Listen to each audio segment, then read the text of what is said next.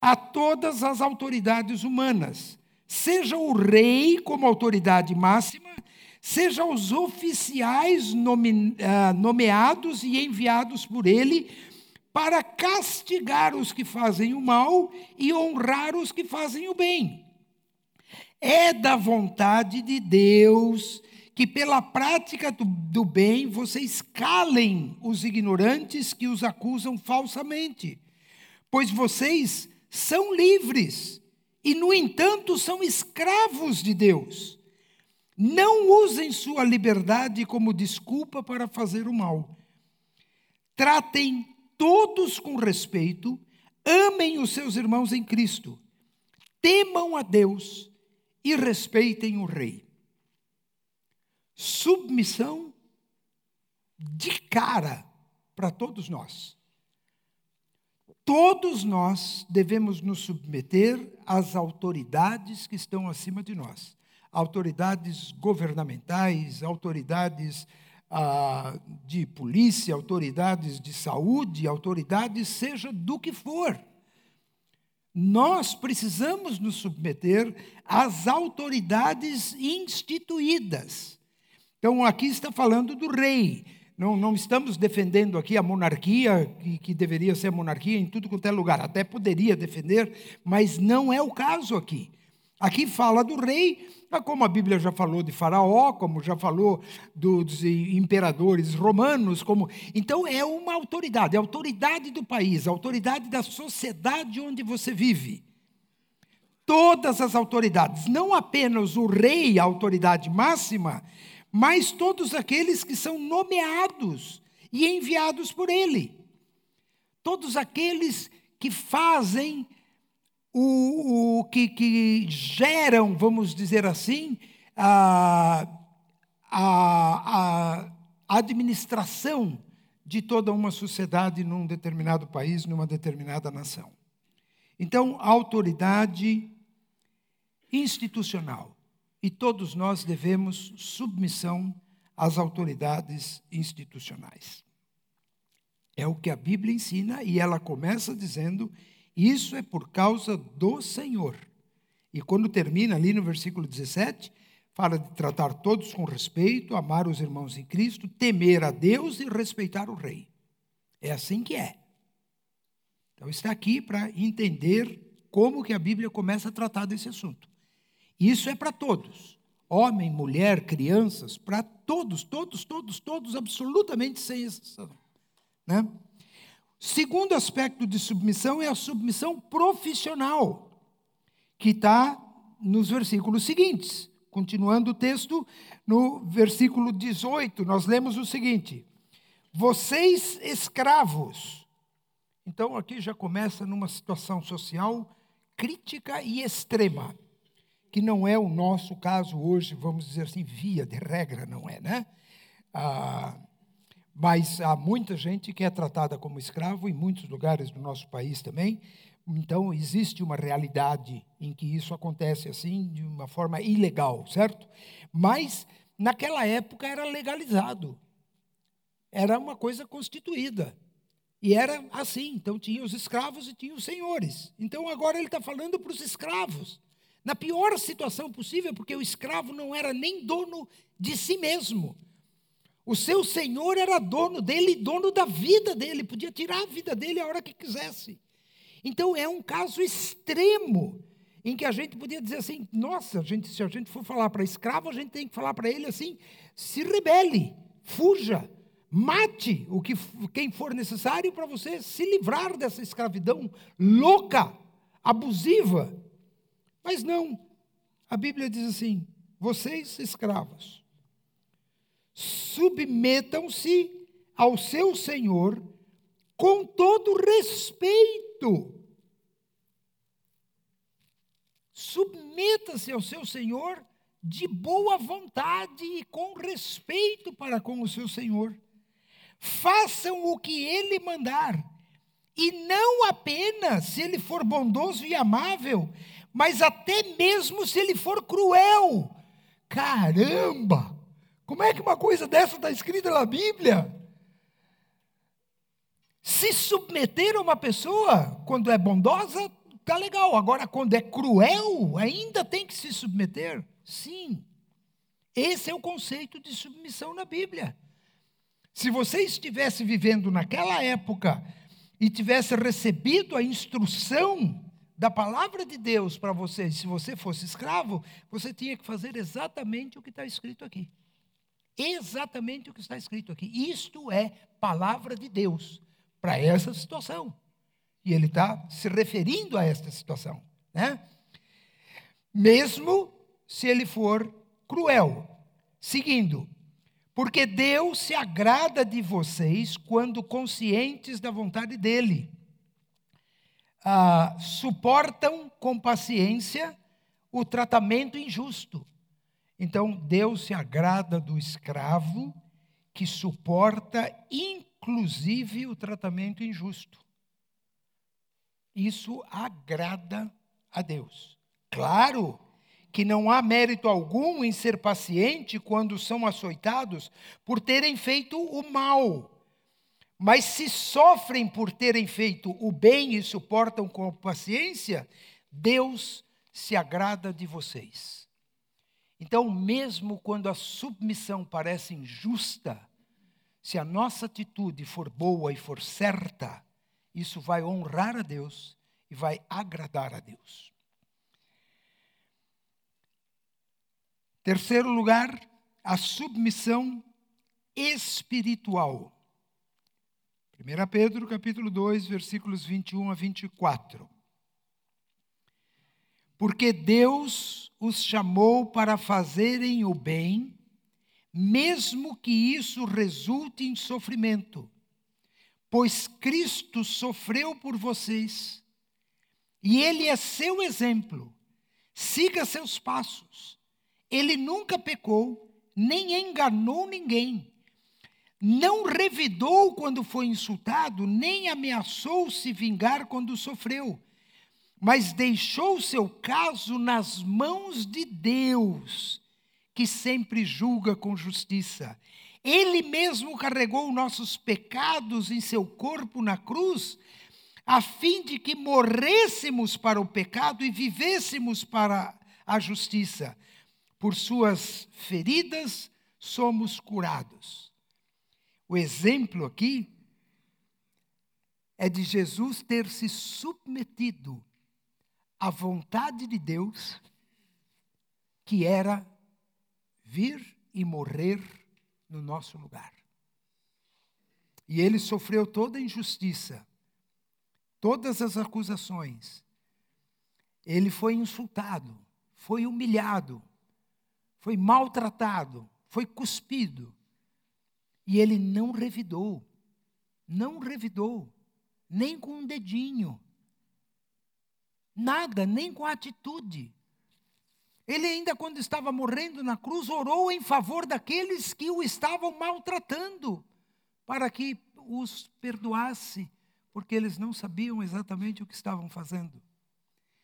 Então, Assim como Jesus se submeteu ao projeto de Deus para a vida dele, nós somos, porque ele diz aqui, ele diz que Jesus é o nosso exemplo, está lá no versículo uh, ah, 21, né?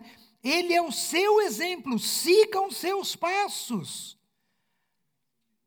Assim como ele se submeteu a Deus, como diz aqui, ele mesmo quando estava sofrendo, deixou o seu caso nas mãos de Deus. E nós, quando sofremos, quando somos injustiçados, ou como somos, somos maltratados, ou desconsiderados, ou humilhados, seja lá o que for, abusivamente, de uma forma injusta, nós devemos deixar o nosso caso nas mãos de Deus.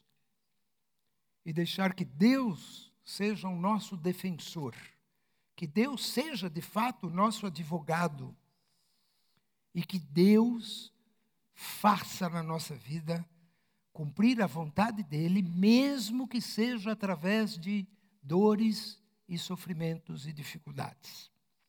Essa é a submissão espiritual. E a quarta submissão é a submissão conjugal. Então, essa está em 1 Pedro capítulo 3, começando no primeiro versículo, que fala para as mulheres, e depois no versículo 7, que fala para os homens. E nesse texto, então, se fala da mulher e depois se fala do homem. Mesmo aí, se você falar só sobre submissão da mulher, você está sendo injusto. Porque o texto fala da submissão da mulher, sim, mas fala também da submissão do homem. Se você tem a sua Bíblia, eu queria que você olhasse na sua Bíblia nesse capítulo 3. Porque tem ali uma palavrinha que é a chave de tudo isso que nós estamos falando. Então, dê uma olhadinha aqui, eu vou achar aqui na, na Bíblia e vou uh, mostrar para vocês aqui. Então, uh, 1 Pedro, capítulo 3, tá? Então, olhem aí.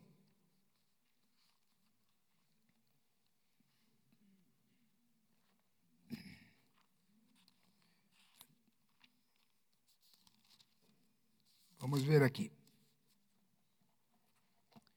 1 Pedro, capítulo 3. Ele fala da submissão das mulheres. Eu estou com dificuldade, minha Bíblia aqui, acho que parece que molhou. Ficou grudada aqui, tá? Agora já deu. Da mesma forma, vocês, esposas, sujeitem-se à autoridade de seu marido essa expressão da mesma forma está ligada com o que ele falou antes. Então, ele falou da submissão institucional, ele falou da submissão profissional, ele falou da submissão espiritual, e agora ele vai falar da submissão conjugal. E ele diz assim: da mesma forma.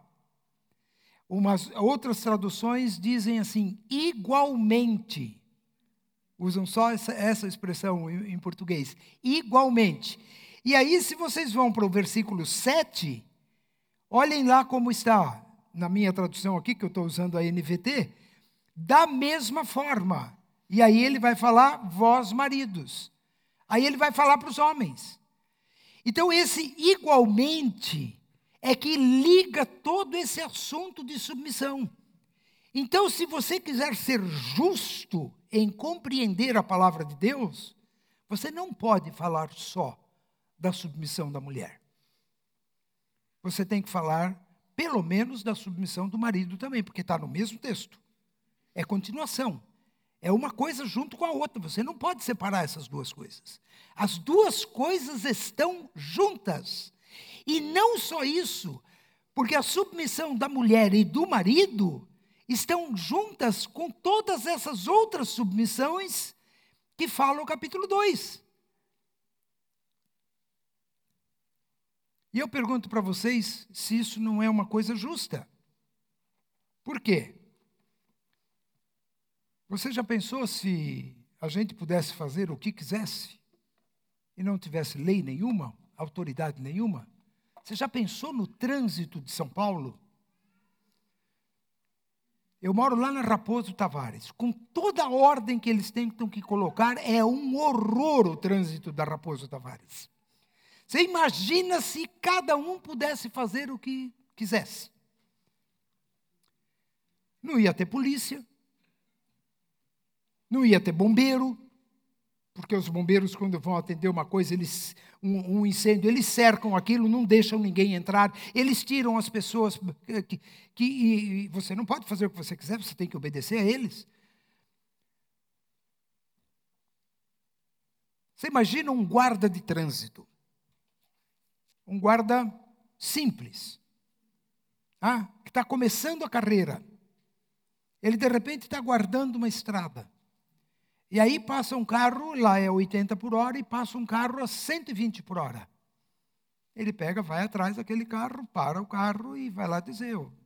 Mas ele, de repente, descobre que o motorista é o Albert Einstein. E ele conhece pelo cabelo, certo? Aquele é inconfundível, certo? Não, não é porque o cara é famoso, mas aquele cabelo ninguém, ninguém merece, né? né? É inconfundível. E aí ele então se sente todo constrangido e diz assim: Bom, o que, que eu vou fazer? Eu, eu, Dr. Einstein, eu, eu sinto muito, mas eu preciso lhe dar uma multa. Aí o Einstein diz: Mas você não sabe quem eu sou? Eu, eu, caramba, eu sou uma autoridade mundial, eu não sei o quê, não sei o quê. Nessa hora, esse grande Dr. Einstein, ele tem que se curvar à autoridade daquele, daquele policial, por mais simples que aquele policial seja. Naquela hora, aquele policial é autoridade sobre qualquer outra pessoa. É, é assim que é. Isso é que se chama sociedade organizada. Isso e muito mais, né? Mas se você tira esse, essa condição de submissão da vida social, nós não conseguiríamos viver juntos. Não haveria ordem social. Haveria desordem social. Desordem social. Muito bem. Agora nós vamos entrar então na questão das mulheres. E na questão das mulheres, vamos de novo pegar aqui, porque aí eu quero ler agora os, os seis versículos. Tá? Ah, primeiro, o, só o comecinho do, do, do versículo, né? Ah, mulheres, sede vós igualmente submissas.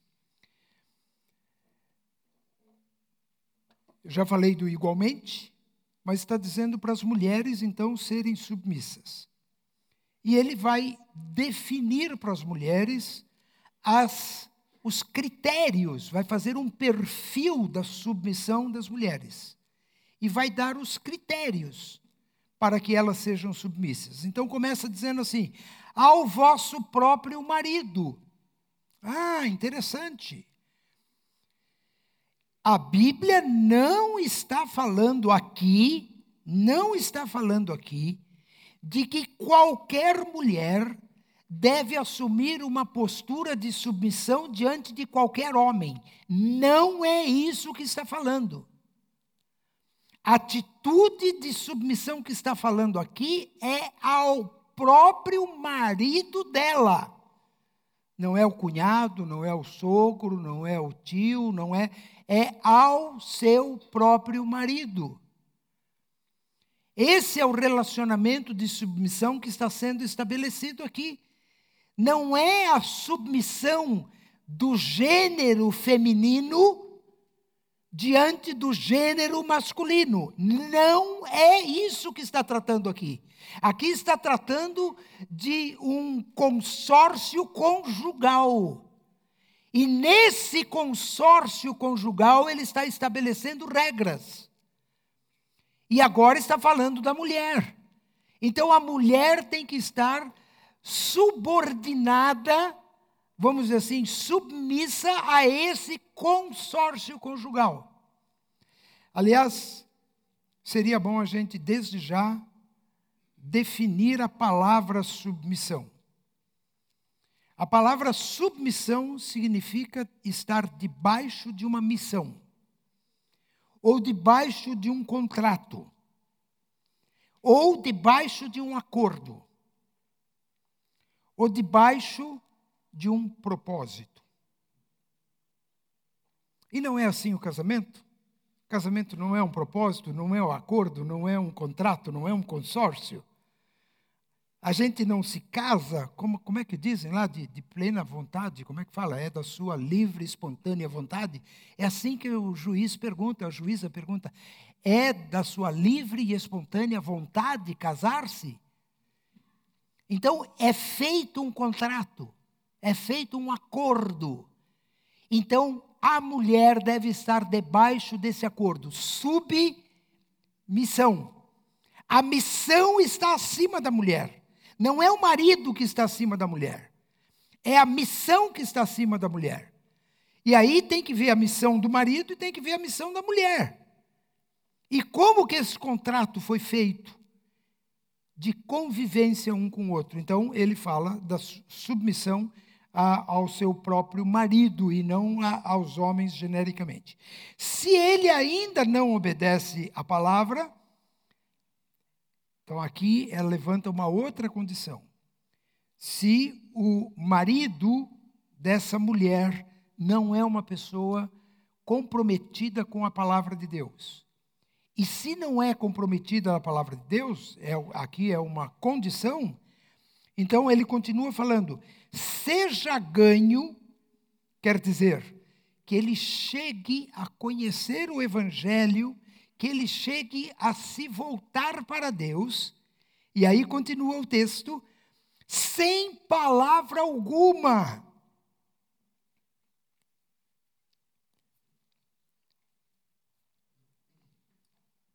É um pouco difícil falar para as mulheres que elas não podem falar, né? Mas aqui vocês podem falar sem palavras. Se conseguirem, faz aí sinal de libras, por exemplo, né? Que eu eu não sei fazer, eu, eu não sei fazer por uma razão muito simples. Aí eu lembro do o pastor Ari Veloso dizia assim que uma vez perguntaram para ele por que, que na igreja ele não batia palma, né? Ele diz assim: eu tento, mas eu não consigo. então eu tenho uma certa uh, deficiência nisso também, né? Mas aqui aqui está falando sem palavra nenhuma, nem libras, não, não é isso daqui. É sem sermão nenhum, né? Para a gente trocar em miúdos aqui o que significa, né? não é uma mudez, mas é para não pregar, é para não fazer pressão, é para não insistir, é para não ficar jogando indiretas. É um silêncio verbal estratégico, simpático e amigável. E inclui estar pronta para responder se houver alguma pergunta a respeito da fé. É assim que uma mulher crente deve fazer para ganhar um marido que, porventura, não seja crente. É com o seu exemplo, com a sua gentileza, com a sua consideração, com o seu respeito, sem pressão. Sem pressão. Assim é que está aqui na Bíblia. Esse, essa é a melhor estratégia. E depois né, vai falar várias outras coisas, né? Inclusive vai falar sobre oração também, que é a arma principal, nesse caso, que uma mulher crente tem ah, em favor do seu esposo, que ainda não é cristão, para que ele um dia chegue a conhecer a verdade. Né? Depois continua, por meio, sem palavra alguma, mas por meio do procedimento de sua esposa uma vida em que as atitudes falam mais do que as palavras. Então, a atitude das mulheres devem ser, a atitude deve ser mais certeira, mais convincente do que as suas próprias palavras. Uma demonstração prática de uma fé genuína e autêntico. E aqui não é ser uma mulher perfeita, mas é buscar maturidade espiritual. Quanto mais espiritual a mulher for, mais ela tem possibilidade de ser testemunho para o seu marido que ainda não é cristão. Então, por meio do procedimento de sua esposa, os homens se impressionam com o comportamento das mulheres tanto positivamente como negativamente. Então, se o comportamento da mulher for bom, isso vai ajudar num processo de uma conversão de seu marido que não é cristão. Ou, negativamente também, vai piorar a situação. E muito menos ainda ele vai querer se tornar um cristão. Então, isso é o que está dizendo a palavra de Deus. É assim que é. Né? E depois ele detalha um pouco, né? fala de honesto comportamento. Uma conduta honesta, íntegra. Eu sempre digo, como aconteceu isso já inúmeras vezes, de mulheres crentes dizendo assim, pastor, eu tenho que confessar uma coisa: eu escondo um pouco do dinheiro que o marido me dá para eu poder dar de oferta. Está errado, absolutamente errado. Esconder dinheiro do marido, isso é um bom testemunho cristão? Absolutamente que não. Se for do conhecimento dele, do consentimento dele, e ele que ganhou o dinheiro, e ele deu o dinheiro para o sustento da casa, então, se ele consentir, tudo bem, você tira a oferta que você quiser. Eu lembro que minha mãe fazia algumas coisas para que ela pudesse dar oferta. Meu pai não era cristão. Meu pai era um ateu convicto. E a minha mãe era uma crente convicta.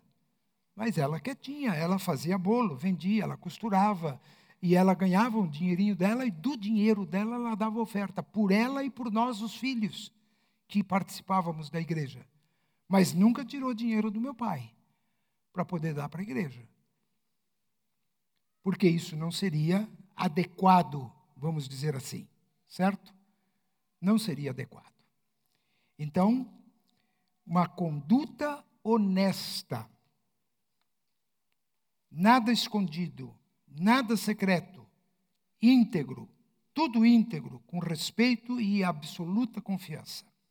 Assim é a submissão que a Bíblia está propondo.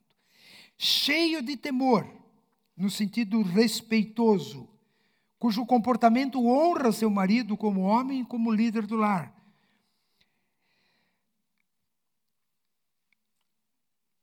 A mulher deve um bom procedimento. A mulher cristã, ela tem uma dívida para com o seu marido, que é um bom procedimento em respeito à autoridade do marido, mesmo não sendo ele um cristão. Não seja o dono, o, desculpa, não seja o adorno da esposa o que é exterior um pouco daquilo que eu falei sobre a questão estética, a questão de beleza, a questão que é natural da mulher, e que foi Deus que criou isso de uma forma natural e, e bonita. Tanto é que os homens gostam das mulheres por causa disso, certo? E são atraídos ah, para as mulheres e pelas mulheres por causa disso. Mas aqui está dizendo que não seja o adorno da esposa, principalmente aquilo que é o exterior o adorno, o enfeite, né? Ah, que embeleza, né? Ah, ou frisado de cabelo, como fala, ou adereços de ouro, ou aparato nos vestuários, um, roupas finas, ou joias, ou ah, cabelos elaborados, né? Ah, os homens ficam admirados com o que as mulheres fazem no cabelo num dia de casamento de alguém. É impressionante, eles nunca viram coisa igual. né? Porque fazem um, coisas mirabolantes. É, o marido divide uma parte, quando tem, né? Divide uma parte para um lado, uma parte para o outro, põe tudo para trás e pronto, está feito, né? O penteado. Mas as mulheres têm uma arte toda aí, né? E, e sem dúvida, a via de regra fica de fato muito bonito, com algumas exceções, né? Mas o, os homens sabem o que eu estou falando. Eu estou falando só da perspectiva do homem. Né? Então, de, de, todas as mulheres acham sempre bonito. Ah, os homens talvez tenham alguma dúvida. Mas o que a Bíblia está dizendo é que não é essa estética exterior que vai conquistar o marido, né? E aí ela enfatiza, enfatiza aqui, no ser interior. Sim, o interior do coração.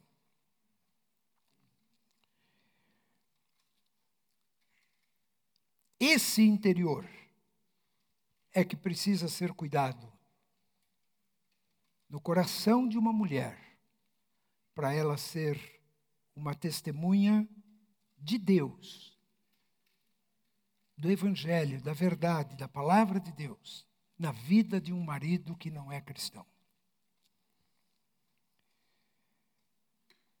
A minha mãe foi uma mulher impressionante. A minha mãe não chegou a completar o que antigamente se chamava de primário, que não é nem o ensino fundamental hoje, é menos do que isso, que eram quatro anos, eu acho que ela deve ter feito até o terceiro ano, e ela foi dada para uma outra família para trabalhar na casa desta família, e foi criada como é aquele misto de filho empregado, como eu falei ontem já para vocês, né? Então a minha mãe não tinha não tinha estudo nenhum, mas ela tinha uma sabedoria espiritual impressionante. Eu, quando cheguei na, na fase de adolescente para jovem, por ali, 15, 16 anos, eu tive uma fase bastante difícil e andei bem longe dos caminhos do Senhor. Eu me juntava com a turma da rua, ali, do, do bairro, e nós fazíamos arte de todo tipo, né? Só que aquela brincadeira infantil de apertar a campainha de uma casa e sair correndo, aquilo lá já tinha passado, né? Então nós fazíamos coleção. Eu vou confessar para vocês aqui, desculpem, né? Só não contem isso para os outros porque vai ficar ruim, né? Ah, nós roubávamos, essa é a palavra, distintivos de carro aqueles que estão na frente no capô. Se você já foi vítima disso, é porque foi algum Daniel que fez isso com você. Porque eu fiz com muitos carros. O de Volks, eu tinha um monte em casa. Que era o que mais tinha, né? Ou tinha alguns outros que era difícil de tirar, né? A gente era louco para achar um de Mercedes, né? Então alguns tinham de Mercedes, tinham do BMW, tinha não sei o quê. Gente, nós fazíamos arte. Eu estou contando de uma bem tranquila, assim, né? Bem certo. E tinha outras, tinha outras piores. A minha mãe não sabia o que fazer para me trazer de volta para o Senhor. Ela só me dizia assim quando eu saía de casa e ia sair com esses amigos. Normalmente na sexta-feira ou no sábado à noite, alguma coisa assim. E ela me dizia assim: Meu filho, só para você saber, eu não vou dormir enquanto você não voltar. E durante todo o tempo que você estiver fora, eu sou o filho mais velho, né? Durante todo o tempo em que você estiver fora, eu vou estar orando por você. Gente do céu.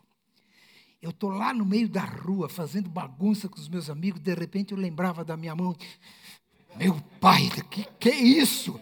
Eu, eu, parece que eu via minha mãe de joelhos assim, mas me dava um calafrio, dava uma vontade de voltar para casa. Aqui eu vou dizer uma coisa.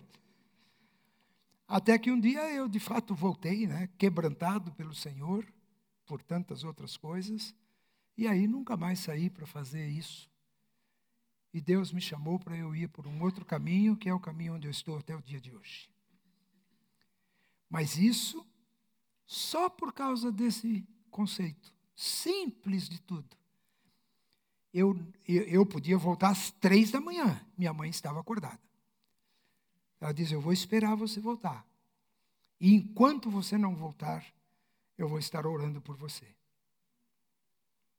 Eu fiz isso por pouco tempo,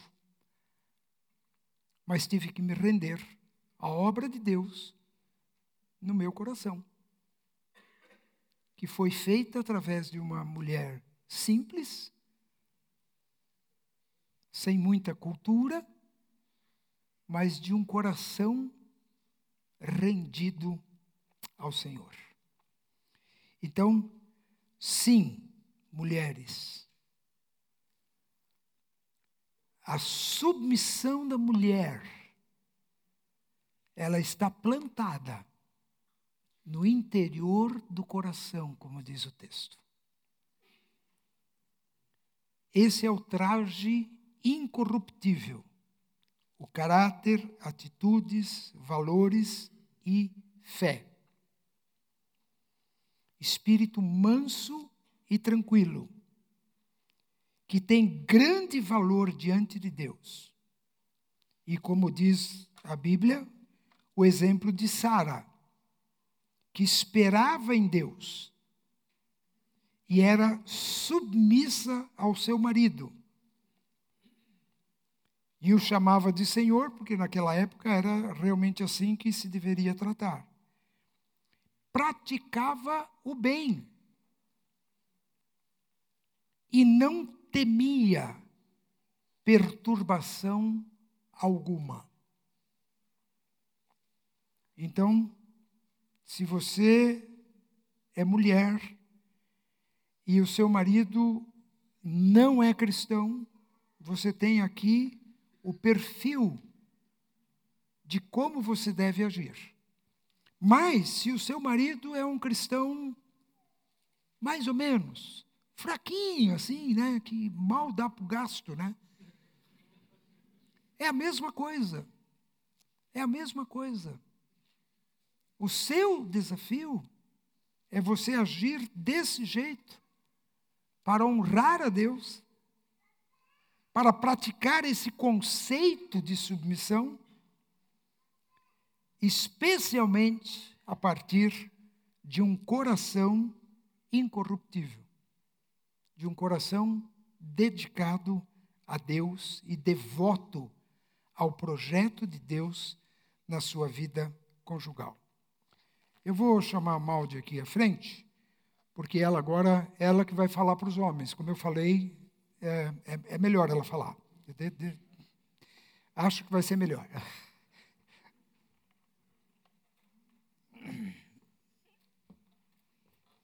Isso.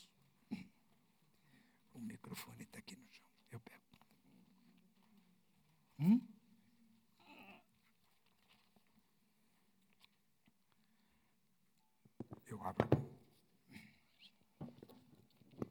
Gente, eu vou. Com... Tá funcionando? Cadê o. Tá? Estão ouvindo? Cadê o, cadê o moço que mandou eu engolir o microfone? ai, ai, ai, tem que ficar pertinho. Eu vou contar realmente por que ele pediu para eu fazer essa parte. Sabe aqueles filmes policiais que a gente vê e o policial chega para o bandido e fala assim: tudo que você disser será usado contra você no tribunal. Foi só por isso, entendeu? Porque acontece. Essa Bíblia não é a minha, estou perdida aqui, deixa eu achar. É, eu sei, mas estou procurando. Estou procurando sete.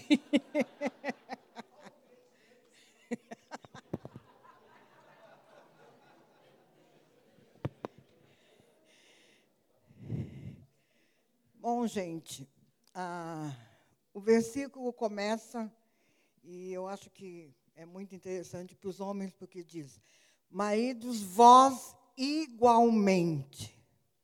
Então, não sou eu que estou dizendo nada, é a Bíblia que diz. E aí ele continua dizendo assim: vivei a vida comum do lar. Daniel falou, acho que foi ontem, é, foi ontem, né? Que a vida comum do lar é torneira quebrada, é aquela porta do armário emperrada que não tem jeito, aquelas coisas. Abrir vidro de azeitona ou de palmito, sabe? vida comum do lar também inclui essas coisas. Mas eu gostaria de fazer uma pergunta para vocês vocês não precisam responder, tá? Só pensa e fica com a resposta com você. Eu gostaria de saber assim, você realmente ajuda a sua esposa em casa? Você é aquele tipo de marido que ajuda? Pensa, não precisa olhar para o lado para ela confirmar. Mulher não cutuca o marido. Mas sejam bem honestos com vocês mesmos, porque eu não quero nem saber a resposta. Acho que alguns devem ter ficado com remorso, porque estão no retiro de casais. E, né, então, fico com pena de vocês. Outros devem estar com o peito estufado, dizendo assim: Eu sou o bom. Eu ajudo a minha mulher na cozinha. Eu ajudo a minha mulher com os filhos. Eu, tá? Eu só vou dizer uma coisa para vocês. Mulher, marido nenhum tem que ajudar você em casa. Por favor, não me batam, mulheres. Mas marido não tem que ajudar, não. E homens, vocês não têm que. A partir de hoje, vocês estão liberados para não ajudar a mulher em casa. Certo? E se ela reclamar, diz: Ó, foi a mulher lá do pastor que falou. tá? Então, estão liberados. Mas eu vou explicar por que vocês estão liberados. Dou. Dou por. Ué, claro, já vou pro cartão. Em, em casa a gente conversa. Deu errado. Sabe por quê? Não, deixa eu explicar, gente. Tá? Então está combinado. Marido nenhum mais, a partir de hoje está decretado que marido nenhum ajuda em casa. Sabe por que você não tem que ajudar em casa? Porque a casa é sua. O filho é seu. A sujeira da casa é sua, foi você também que fez. O filho desobediente também é seu. Você, então não é ajudar a esposa, é fazer junto com ela. A vida comum do lar é cuidar da casa limpa, do filho teimoso, do filho birrento, da noite que o filho não dormiu e que a, a mulher não dormiu por causa de um filho e você pode ajudar no outro dia. Então, não é questão de ajudar, é de fazer junto, é de participar. Claro que cada homem e cada mulher tem características diferentes. Se eu pedisse para o meu marido, aliás, já pedi algumas vezes, mas não tem jeito. Ele não sabe, ele não consegue ajudar em casa na cozinha, por exemplo. Ele é péssimo. Até uma certa dificuldade para ferver água ele tem. Mas, por outro lado, ele faz coisas em casa que eu, com vergonha, tenho que dizer que ele faz melhor do que eu. Olha, nós chegamos aqui, a cama do hotel estava bonitinha. Gente, a cama que ele arruma está melhor do que a cama do hotel. Ele arruma perfeito. Eu fico até com raiva. Porque no dia que eu arrumo, ó, puxo aqui, puxo ali, está pronto. Ele vai, e aquele lençol que já está amassado, que já está no dia de trocar, sabe? Ele estica tanto que parece que ele passou no, a ferro fica esticado, fica bonito, e fica ajeitado. E põe. Ah, ele faz ótimo. Entendeu? Então, cada homem tem as suas características, e se alguns homens entendem, vamos dizer, ele entende muito bem de manutenção em casa, de conserto, de arrumação. Outros homens não entendem, não sabem fazer, não aprenderam a fazer. Então, o casal tem que descobrir a fórmula perfeita para o casal, porque não existe uma fórmula perfeita para todo o casamento. Deus fez cada um de nós diferentes, então não tem como ter uma fórmula igual para todo mundo. Mas é responsabilidade do casal, sim. É responsabilidade do homem. Aquele filho com problema na escola, aquela briga de criança na rua, ou mesmo dentro de casa. Eu não sei vocês, mas nós tivemos três meninos que faziam verdadeiras guerras dentro de casa e coisas assim. Então, o pai tem que participar tanto quanto a mãe, em tudo. Quando Daniel ontem falou que a parte financeira ele não cuida e ele não gosta de fazer, como eu sempre gostei, eu sempre fiz. Então, não é questão de que isso é de homem, isso é de mulher. A vida é comum dos dois. Tem coisas que eu, eu vi na minha casa acontecerem que para mim não, não servia como modelo. O nosso modelo é assim. Então, a gente, cada um tem que encontrar o seu equilíbrio e a sua harmonia dentro dessa vida comum do lar. Então, isso é muito importante. E já que estamos num retiro de casais e que muitos ainda têm filhos em, em casa e sendo educados e criados, pais e mães, eduquem os seus filhos para isso que, eles, que os seus filhos vejam em vocês um modelo a ser seguido. Não é verdade? Então o versículo fala mais sobre isso, mas é muito importante a gente estar tá dando, essa, mostrando para os filhos essa verdade e, e, eles possam estar aprendendo através da, da vida de cada um de vocês, né? Como, como, como viver e como realmente ter uma vida comum no lar. Aí o versículo continua dizendo, com discernimento. É, quer dizer, com conhecimento da coisa. Muitas vezes os homens estão dentro de casa e, por causa do, da vida. Não vou dizer que é por causa do trabalho, não, é por causa da, do DNA mesmo. A gente, eles acabam se abstraindo de problemas em casa. Problema com filho, problema de relacionamentos e coisas assim vão, vão transformando ele num alienado. Ele não sabe de nada, ele não viu nada. Ah, mulher, decide aí, porque esse teu filho aí é assim mesmo. né? Então, como é importante que o homem tenha a vontade e a disposição de estar sendo, de observar, de e outra gente, para ter discernimento, você às vezes tem que observar a coisa, mas também tem que conversar. Homens, abram a boca e falem o que vocês estão pensando. E e, e no diálogo, muitas vezes, quando, quando você pergunta para a mulher, mas o que, que aconteceu? E quando ela fala, de repente ela pensa assim, ela mesma começa a entender diferente o que ela estava sentindo ou pensando. E o homem também, ele começa a perceber algumas reações da mulher e ele pode então tomar alguma atitude, alguma ajuda. Então, é muito importante essa observação e o conhecimento do dia a dia e das coisas dentro de casa de como funciona, né? Aí fala. Opa. Com discernimento e tendo consideração para com a vossa mulher como parte mais frágil. Bom, gente, não sou eu que estou dizendo, é a Bíblia. E quando a gente pensa em fragilidade versus força, não quer dizer que a mulher não é capaz ou que. Não, Deus fez assim. É, é, é, é, na natureza do ser humano é assim. O homem é assim e a mulher é assim. Então, a força e a virilidade está no homem. A fragilidade e a delicadeza está numa mulher. Muitas vezes você, a, a mulher ocupa ou tem papéis em que ela precisa de ter né, toda a força, toda, mas é muito bom ela sentir que o homem a reconhece e valoriza e ajuda por causa disso. E quando fala na fragilidade, é, é, é nas emoções, é nos sentimentos. Então, uma mulher, ela consegue sentir melhor as coisas por causa da natureza dela. Então, uma mulher consegue ver se o filho está fazendo coisa errada ou não, ela consegue perceber, né, pelas intuições, que a, a, a coisa não está funcionando.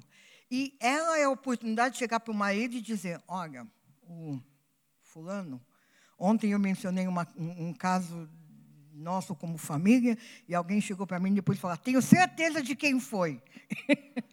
Mas você sabe quando o seu filho está enfrentando uma dificuldade, porque você tem essa fragilidade, você tem essa sensibilidade de poder ajudar o seu marido nisso. E o homem tem que reconhecer essa coisa na mulher e não virar e dizer assim: isso é coisa da tua cabeça. Não é assim que muitas vezes acontece? Não, é você que está pensando demais. Mas é muito importante que tenha essa que o homem tenha essa percepção de reconhecer essas qualidades como qualidade que Deus colocou na mulher para o, o, o, andamento da, da, da família funcionar, para o andamento da família ser melhor. Né? Então, a, a, a, a percepção nossa não pode fazer com que a gente não é questão de dizer assim, ah, tem que ser assim, mas que ele possa avaliar quando realmente a esposa está tendo aquele, aquela percepção que vem de Deus. São características de Deus que ele colocou na mulher e são características de Deus que ele colocou no homem, diferentes para fazer os dois diferentes, né? Então, isso é muito importante. E depois fala encorajando como como com dignidade. Você pode ter o privilégio de sempre observar e, e, e, e falar abertamente, no sentido de que muitas vezes o homem pode pensar uma coisa e não fala para a esposa, mas a mulher precisa que seja verbalizada as coisas para ela, precisa ouvir e saber o que que o seu marido tem e pensa a respeito dela, né? Então isso também é muito importante. Então, vamos ver o finalzinho do versículo que diz assim, ó. Bom, pegar todo. Maridos, vós igualmente vivei a vida como um do lar, com discernimento e tendo consideração com a vossa mulher como parte mais frágil. Tratai-a com dignidade, porque sois juntamente herdeiros da mesma graça de vida, para que não se interrompam as vossas orações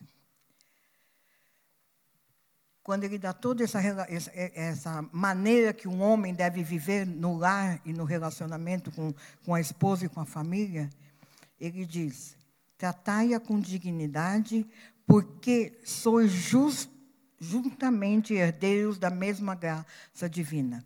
Então, a razão, o, o porquê de fazer e de viver desse jeito com a esposa, é porque nós somos iguais e a parceria que existe, como o Daniel disse antes, é sobre uma missão.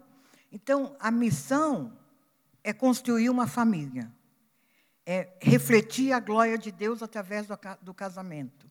Então, nós dois, o homem e a mulher, estão debaixo dessa missão. Então, nós estamos submissos a uma missão, a um propósito. Então, viver e fazer do jeito que, que, que Pedro está dizendo aqui, é uma maneira de nós nos completarmos e de construirmos realmente alguma coisa de valor para Deus. Porque juntamente somos herdeiros da mesma graça de vida. E a parte final do versículo, para mim, é muito interessante, porque ela diz: para que não se interrompam as vossas orações a vida espiritual de um homem e de uma mulher depende de obedecer os princípios da palavra. E aqui eu acho tão sério, porque muitas vezes homens podem dizer assim: eu sou um alto funcionário, não sei do que, eu sou um CEO, não sei de onde. Lá fora eu sou um sucesso. Dentro de casa, nada funciona, nada dá certo. Então, gente, é muito importante que os dois juntos possam ter essa, essa consciência da realidade da vida no casamento. Se você quer uma vida de sucesso com Deus, se você quer uma vida de, vamos dizer assim, eu estou orando por alguma coisa e Deus não me dá. Tenta praticar esse versículo aqui. Tenta viver a vida como um do lar, honrando e dando dignidade à sua esposa, criando situações em que ela possa se sentir valorizada e reconhecida. Muitas vezes você tem alguma coisa que você gosta e que você admira, que a sua esposa faz bem, e você nunca diz isso para ela. Você nunca reconhece a qualidade dela. Isso é muito importante para uma mulher, por causa da sensibilidade, ela gosta de ouvir e de saber disso, de saber que é amada e, e elogiada. Então, quando, você lê, quando a gente lê aquele texto lá de Provérbios 31, que fala da mulher virtuosa, aquele homem era um homem muito importante. Aparentemente, ele era um juiz da cidade. Mas ele disse para a esposa dele né, que Muitas mulheres procedem muito bem, mas você é a melhor de todas. Então, esse reconhecimento e essa valorização faz muito bem para o relacionamento do casal, para a realização da mulher também como, como esposa. Então, antes de você esperar que Deus responda uma oração um desejo do seu coração, pratique essas verdades. Viva a vida comum do lar. Viva o seu dia a dia. É claro que meu marido vive dizendo que eu sou mais sogra do que sou, sou mais vó do que não, mas é você tem que viver o seu dia a dia. Cada um de vocês tem que aprender isso também, a curtir e aproveitar as coisas simples da vida. um, uma, uma, uma palavra que um filho te diz. Valorize o que um filho faz, por menor que seja. Não pense que todos os seus filhos são iguais. Todo o, o, dia a dia da sua vida você vai percebendo isso. Depois vem as noias, vem os, as, as noias e os genros, né? no meu caso não veio o genro, mas no, você tem que começar a saber valorizar e se relacionar com cada um e criar dentro de casa um ambiente, uma harmonia que, mais uma vez, reflita a glória de Deus aqui na terra. Somos nós que somos essa referência. E no mundo de hoje, como a gente vive, que está tudo tão ruim e tão errado, se nós, como família, não vivemos tudo e exatamente o que Deus nos manda, Deus não vai ser manifesto na sociedade, Deus não vai ser manifesto na, na sua família, na sua vizinhança, ou seja o que for. Então, quando Pedro termina esse texto, né, falando sobre o, a questão do, do procedimento dos homens, apesar de ser só um versículo, ele fala, vós igualmente.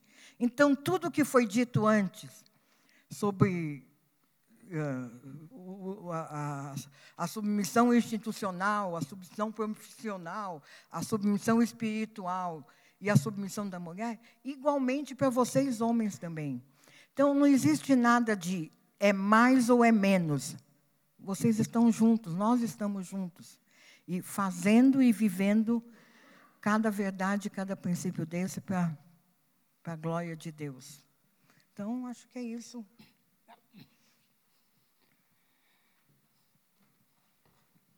Muito bom.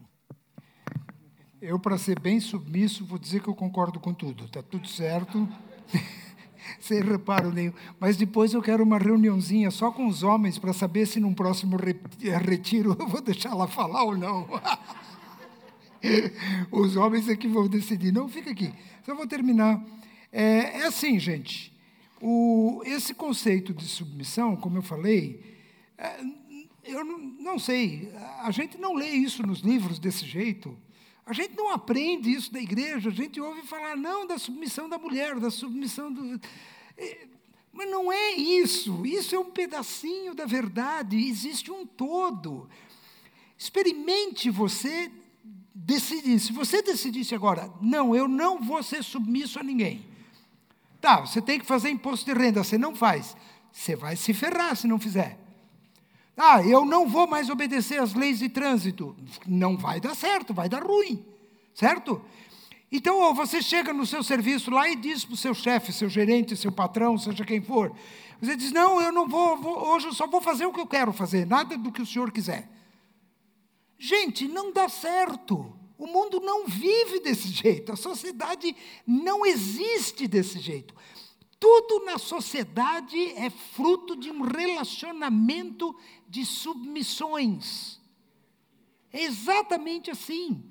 É assim que funciona, e é assim que é no casamento, é assim que é na família, é assim que é na igreja, é assim que é na sociedade, assim que é em qualquer clube. Você não pode chegar em qualquer clube lá e só porque você pagou a sua mensalidade, você pode fazer o que você quiser, você vai fazer o que pode fazer. Só o que pode fazer. Então você tem que se submeter. Sempre. Essa é a grande lição da vida. Grande lição da vida. Se você criar um filho sem que ele saiba obedecer, você está criando problema para ele e para o resto da vida. Esse cara não vai dar certo. Não vai dar certo. Vocês lembram quando Jesus nos mandou fazer discípulos de todo mundo? O que, que ele disse que a gente era para fazer? Como que a gente faz discípulos? É ensinando. Olha que interessante. Ensinando-os a guardar todos os meus mandamentos. Não é ensinar os mandamentos, não é ensinar a teoria não é dizer apenas para o filho, olha, decore esse versículo. Não, é ele decorar o versículo, mas ele saber o que o versículo tem a ver com a vida dele. E ele obedecer aquele versículo. Então, realmente, Jesus mandou fazer discípulos, Jesus mandou ensiná-los a obedecer. E nós devemos ensinar os nossos filhos a obedecer. Não tolere a desobediência dos seus filhos. Olha, muitos anos atrás, eu participei de um retiro de pais de crianças pequenas, foi na, na, na a IBCU não era nem ali, era no outro lugar, nem lembro onde que era. Ah, é, a fonte, né? Ah, mas era um, um retiro só para pais de crianças pequenas. E um dos princípios era esse: não tolere a desobediência. Não tolere a desobediência. Todas as crianças precisam aprender a obedecer. Senão ela não vai se dar bem no serviço. Se ela for para o exército, ela vai passar a maior parte na, do tempo na cadeia, certo? Não obedecer o sargento, você vai para a cadeia. Vai ficar lá. E, e não vai dar certo em lugar nenhum. Se for para a escola, não vai dar certo. Se for para a universidade, não vai dar certo. Não vai dar certo em lugar nenhum. Então, obediência, submissão é a grande lição da vida. Da vida para todos nós. E começa em casa. Começa com marido e mulher, passa para os filhos e daí vai para a sociedade. Se não começar no marido e mulher, não passa para os filhos e não vai chegar na sociedade. Aí dá essa bagunça que está por aí. Gente sem caráter, gente imoral, gente sem princípios e gente sem fé. É assim que está o mundo. Por isso que a Bíblia fala de mundo perdido que jaz no maligno. Porque não aprenderam essa simples lição de submissão aos conceitos de Deus. Vamos orar? Aqui vem. Senhor Jesus, nós somos muito gratos pelo privilégio de aprendermos diretamente da tua palavra aquilo que a tua palavra ensina, que é muito mais do que nós pensamos. A gente sempre descobre coisas novas e maravilhosas desta tua palavra. E esta verdade da submissão, da obediência, da consideração, desse estar debaixo de uma missão, junto com mais alguém. Que o Senhor ajude que cada casal pratique 100% desta verdade, entre eles e com os filhos, para criarmos filhos sadios, famílias sadias e uma sociedade mais sadia também. Nós agradecemos por essa oportunidade em teu nome, Senhor Jesus. Amém e amém. Muito obrigado.